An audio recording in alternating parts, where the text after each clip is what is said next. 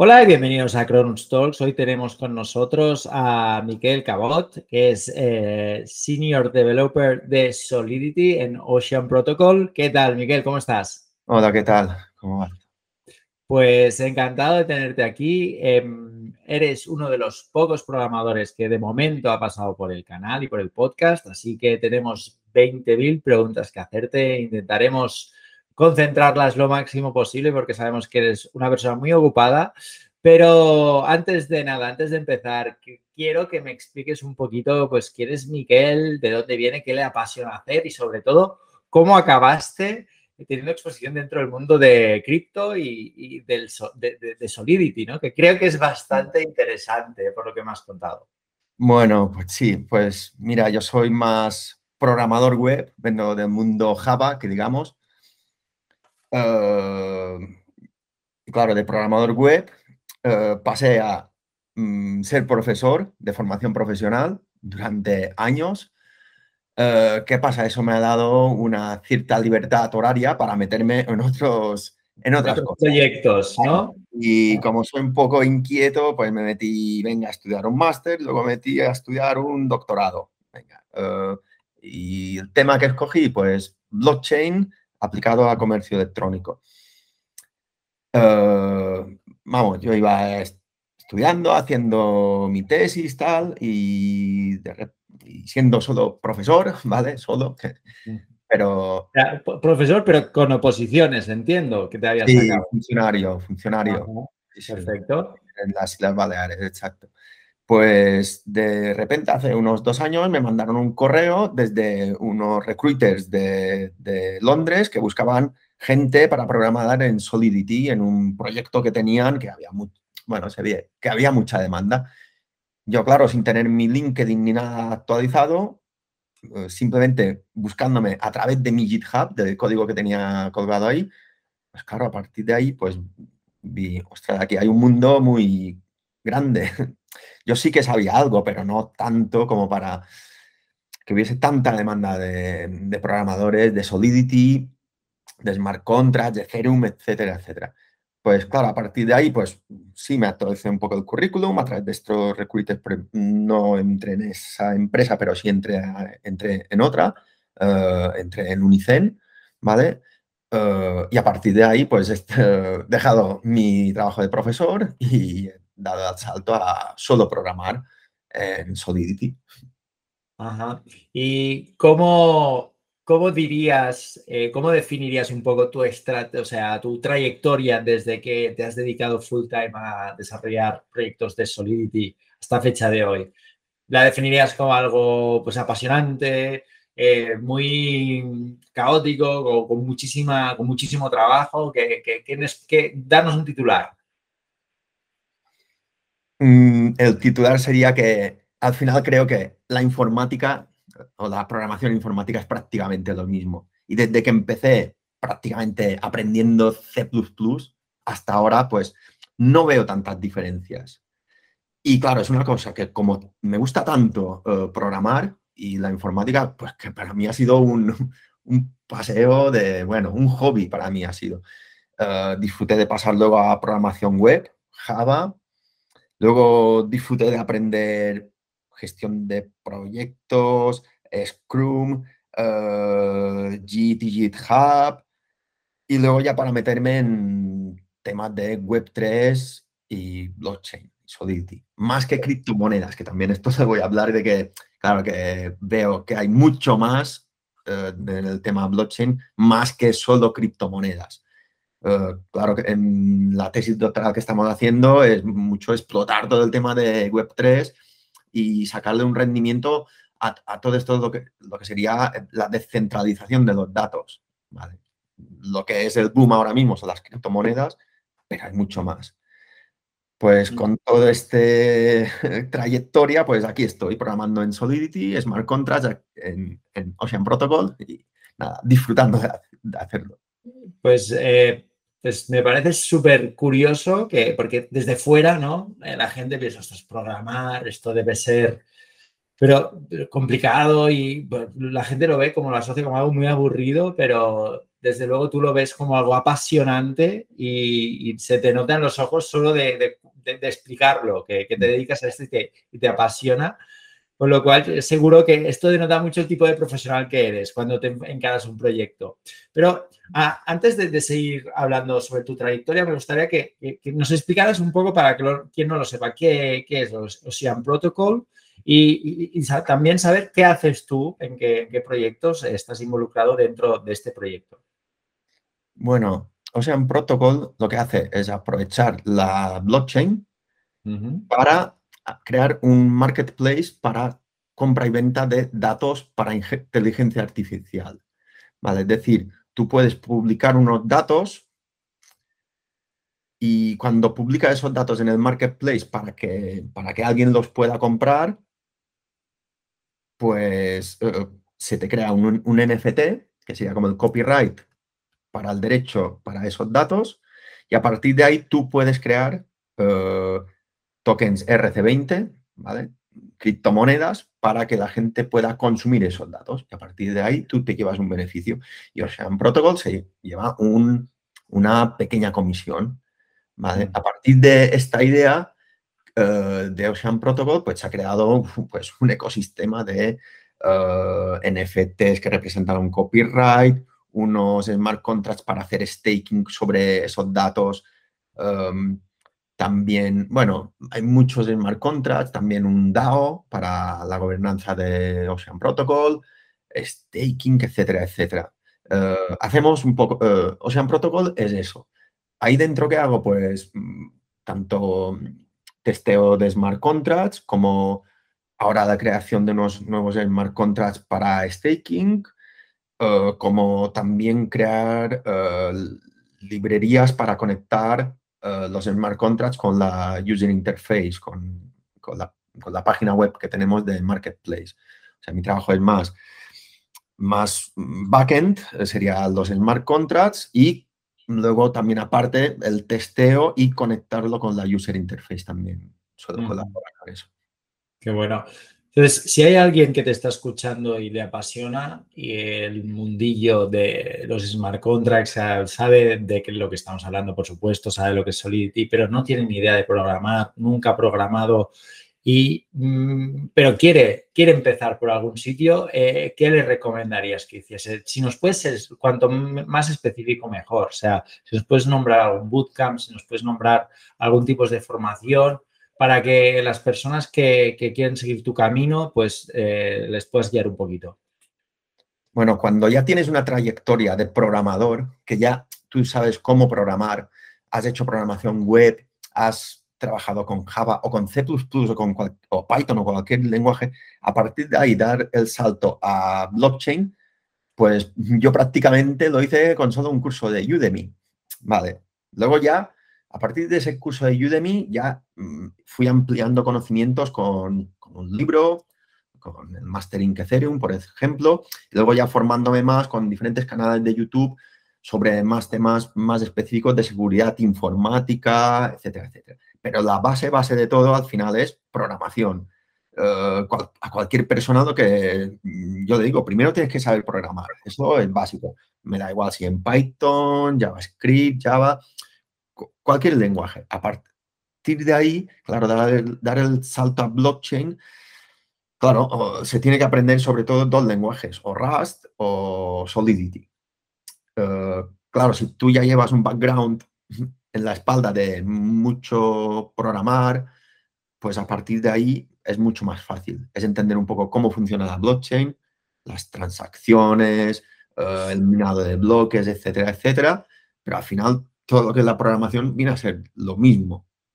Esto sería la base de programación. Y luego, para trabajar en el mundo blockchain o, o casi diría que cualquiera, sobre todo trabajar a distancia como hago yo para estas empresas de, fuera, pues sobre todo inglés por un tubo y más a nivel de informática sería GTG Hub, esto lo utiliza todo el mundo y, y mucho Scrum también metodología Scrum casi al orden del día en todas, todo este tipo de empresas.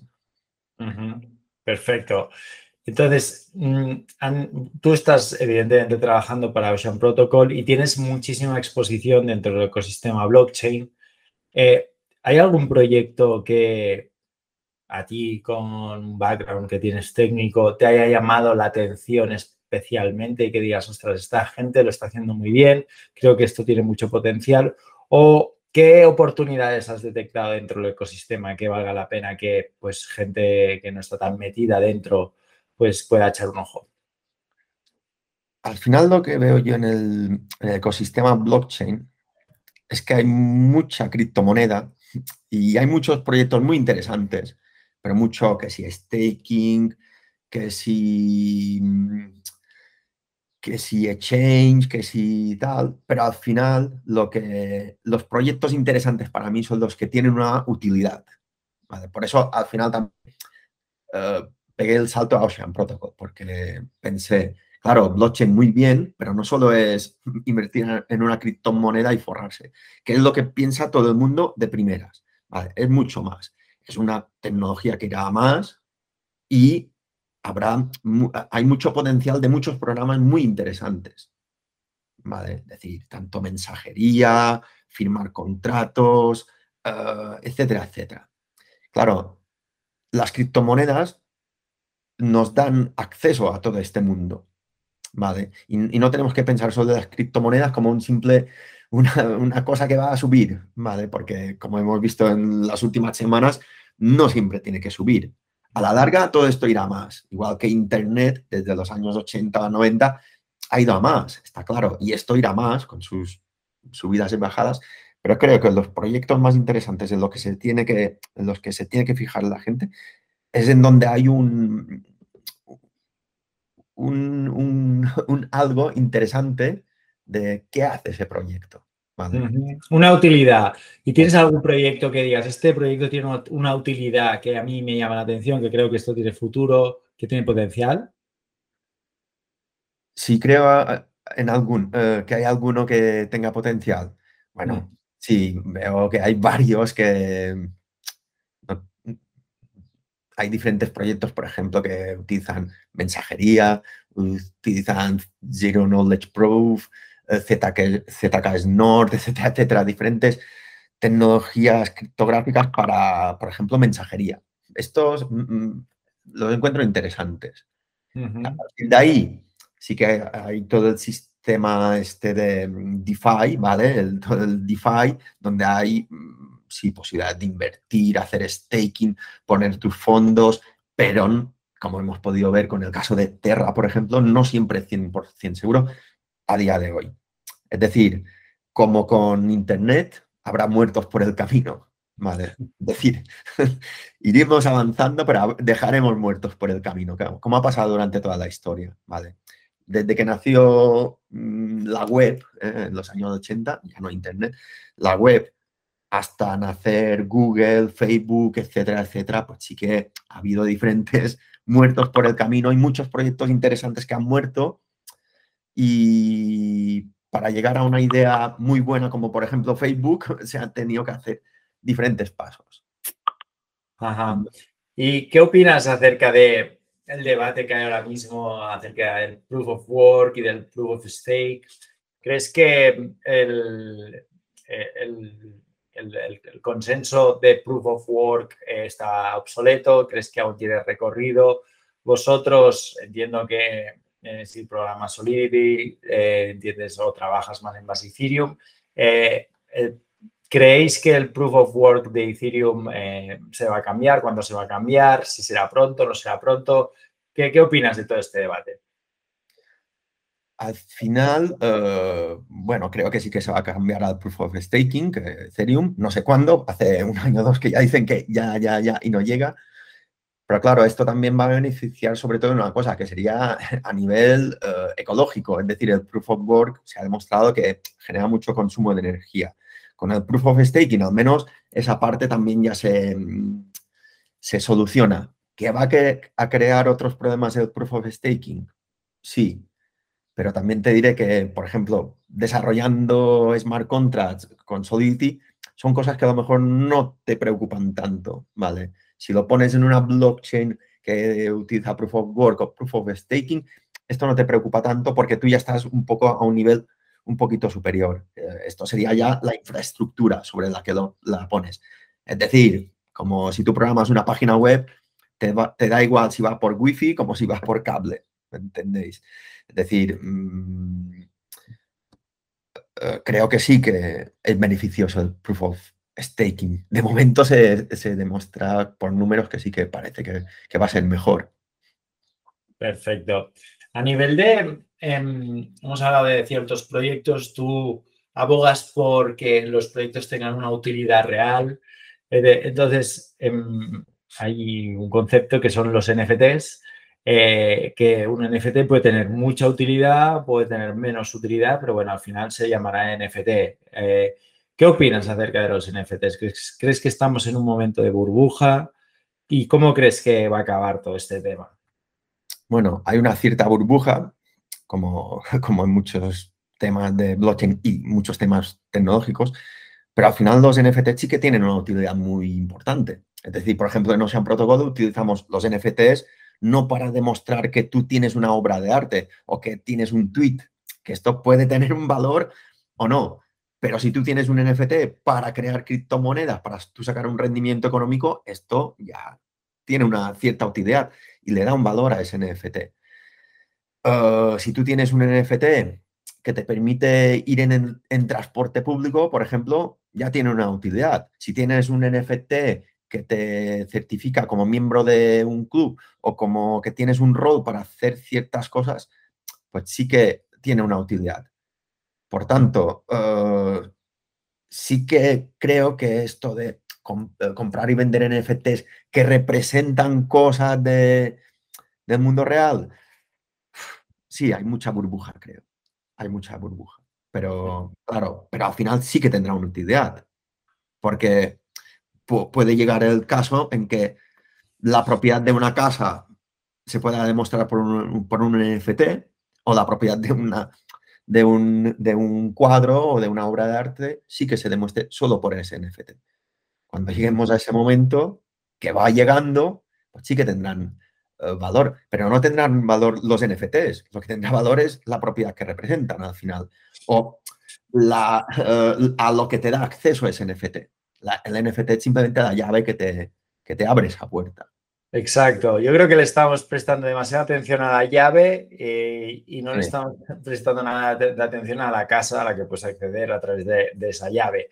Y ese yo creo que es el principal problema que estamos experimentando en estos momentos. Parece que ahora mismo todo lo que sea o que tenga nombre de NFT tiene que tener valor y es un error para mí pero descomunal. ¿no? Yo creo que se tiene que empezar a normalizar el término NFT y, darle más valor a, pues, a, lo que tienes acceso, ¿no? A la utilidad que habrá detrás, que no al NFT en sí. Perfecto.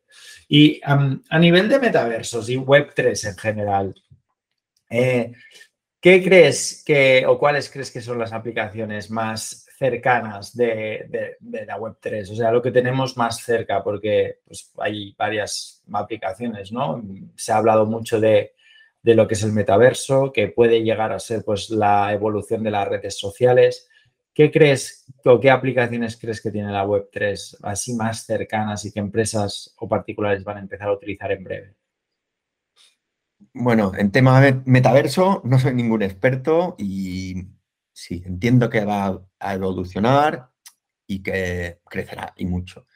En tema Web3 en general, como ya he comentado, sí que tiene muchas aplicaciones y muchas más se van a encontrar.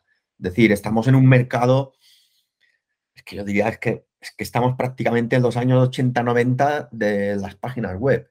Y al final, como he comentado antes, muchas cosas se tienen que descubrir. Y poder tener, al final, lo importante es la tecnología, que es la blockchain. Es decir, tener una, un ordenador descentralizado que nadie puede alterar la información, esto es la idea genial, sobre la que podemos desarrollar muchas aplicaciones de Web3. Es decir, tanto sea un correo electrónico, mensajería, eh, una red social, un metaverso, etcétera, etcétera. Y habrá mucho, y estamos solo al principio, creo, de, todo el mundo que, que, se nos va a abrir en los próximos años aún más. Perfecto. Em, entonces, em, hemos hablado de tu perfil, que eres, eres una persona con un perfil de programación. Has mencionado que para empezar a programar Solidity tienes que tener un background de programación, que si no es, pues evidentemente, muy difícil. Si hay alguien que diga, mira, es que esto a mí, esto de la programación es que no se me da bien, sé que no, sé, no seré bueno programando, eh, ¿dónde crees que hay oportunidades dentro del sector? ¿Qué, dónde, ¿Cómo se puede llegar a formar la gente para tener exposición dentro del ecosistema? Ah, como es una tecnología bastante nueva, sí que hay libros. Hay libros que te pueden introducir en el mundo del DeFi, pero por lo que veo, para estar muy al día, sobre todo YouTube. Y no necesitas ser programador, como has dicho. Hay, ah, por ejemplo, sí que hay mucha gente que se está metiendo a hacer, asesorar, por ejemplo, en tema criptomonedas. Para esto no necesitas ser un programador. Sí que necesitas saber un poquito cómo funciona este mundillo y, ya está. No, eh, no necesitas saber programar. Pero para formarte, pues para estar al día, como es un mundo que va cambiando tanto día a día, hay mucho YouTube aquí. Mucho YouTube, mucho páginas web, Medium, etcétera, etcétera. Porque tienes que estar completamente actualizado. Estés en el sector que estés, tanto si eres programador, asesor, un, un product owner en una empresa de programación que no necesariamente es el que programa, pero sí que es, el que dice lo que quiere, vale, hay muchos perfiles en el mundo de las criptos, la blockchain, la web 3 que no tiene por qué ser programador, pero sí que se tiene que estar muy actualizado todo el tiempo. Em, ¿Inviertes en criptomonedas? Uh, respuesta corta, uh, poco. algo, sí, algo algo. Pero mm, no deja de ser una inversión que tiene que ser como si inviertes en bolsa. Tiene que ser con lo que te sobra, porque no, no apuestes todo ahí. Perfecto. Como cualquier, como cualquier inversión que se pueda hacer. Entonces, em, ¿crees, eh, eres te, lo pregunto directamente, ¿eres un maximalista del Bitcoin o, crees que aún queda mucho o que el Bitcoin tardará en adoptarse aquí en, los países occidentales, en países desarrollados? Bueno, ni blanco ni negro. Creo que Bitcoin será la más importante. De momento lo está siendo. Ahora, que se coma todas las otras monedas, mm, lo creo que es un poco difícil. Sí que habrá también, como he dicho, muchos muertos por el camino. Pero claro, la libertad que tenemos para crear criptomonedas es tan grande que sí que siempre habrá mm, nuevas criptomonedas. Ahora también voy a una cosa que ya he comentado. ¿Para qué sirven esas criptomonedas? Eh, si sirven solo para comprar bienes del mundo real que digamos, ¿vale? Para ir a hacer la compra, etcétera, etcétera, sí que puede ser que prácticamente queden Bitcoin y algunos, eh, algunas pocas que puedan ir saliendo. Pero lo que es el tema criptomoneda, claro, es como puedes crear tanta criptomoneda que, que habrá miles y... Pero será difícil que alguna se coma Bitcoin. De momento. Porque en 5 o 10 años de este mundo cambian mucho las, las cosas. Entonces, mm, ya para, acabar, Miquel, eh, tengo tres preguntas. La primera de ellas, las tres últimas, la primera de ellas la hago siempre a todos los entrevistados y bueno, siéntete libre de, de contestarla o no contestarla, ¿vale? Pero yo creo que es información que a la gente pues le puede llamar bastante la atención y, sobre todo a alguien que, quiera seguir un poco tus pasos, ¿no? Es una persona que trabaja para Ocean Protocol, que tiene un perfil de programador, ¿qué rango salarial más o menos eh, se sitúa? Bueno, no diré el rango salarial, pero sí que es alto. Es, muy alto. Es muy alto. Y basta buscar por internet más o menos a cuánto va el kilo de programador. el, programador está peor que la gasolina, sin duda. pero claro, esto sería a nivel mundial, perfiles técnicos muy específicos, claro, es difícil encontrar. Eh, claro, yo he tenido suerte también, o me la he buscado, porque también nunca he parado de, aprender cosas nuevas. Pero al final, cualquier técnico específico de una cosa muy concreta está muy bien valorado.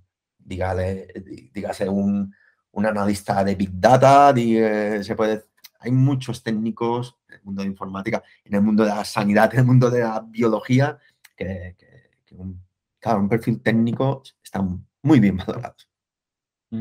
perfecto. Luego, la penúltima pregunta. Miguel, em, dinos, bueno, ya has mencionado que tu canal o tu fuente de información preferida o que utilizas más es el YouTube. ¿Tienes algún canal en específico que quieras compartir con los oyentes? Sí, para programadores, Solidity, el que mm, sigo mucho y que está muy, muy bien. Es un poco avanzado, pero me gusta mucho. Es uno que es Smart Contract Programmer de YouTube. Eh, este es genial a nivel de seguridad. Pero claro, es muy focalizado en tema Solidity y seguridad informática, pero es muy interesante y cuelga unos vídeos que la verdad son geniales y se los recomiendo a todo el mundo. Perfecto. Y ya para acabar, Miguel, ¿cómo pasas el tiempo libre, si es que tienes tiempo libre, entre, entre proyecto y proyecto? ¿Qué es lo que haces para desconectar? Bueno, pues tengo muchos hobbies eh, y ojalá tuviese el día 72 horas para hacer mm, todas las cosas que quiero, porque soy una persona creo que inquieta y me gusta hacer muchas cosas. Lo que más me gusta hacer, y para despejarme un poco, sobre todo correr, me gusta, me gusta mucho el deporte, intento hacer trail running. Cuando tengo tiempo me preparo para carreras largas, digamos 40, 60, y cuando he tenido tiempo hace años, 100 y pico, ¿vale? Pero vamos, correr me apasiona. Y luego también me gusta mucho la música. Y toco la guitarra, diré que toco la guitarra, no, no que hago música, ¿vale? Y si por la noche me gusta mucho pues coger la guitarra y me, me, me, desconecta mucho y no sé, sacar un poco la parte creativa también va muy bien. Y entre estas dos cosas, pues creo que tengo unos hobbies que, dan para mucho. Totalmente, Miguel. Oye, pues muchísimas gracias por tus aportaciones. Em, has aportado mucho valor a la comunidad. No descartemos, o no descartamos, perdón, que haya alguien que nos contacte preguntando por tus servicios, que sabemos que están muy demandados, los servicios de, Senior Solidity Developer. Ah, como tú has dicho, el kilo está muy demandado y muy buscado. Es peor que la trufa que la gasolina en estos momentos. Así que eh, estamos en contacto, Miquel. Encantados de haberte tenido por aquí. Ha sido un placer.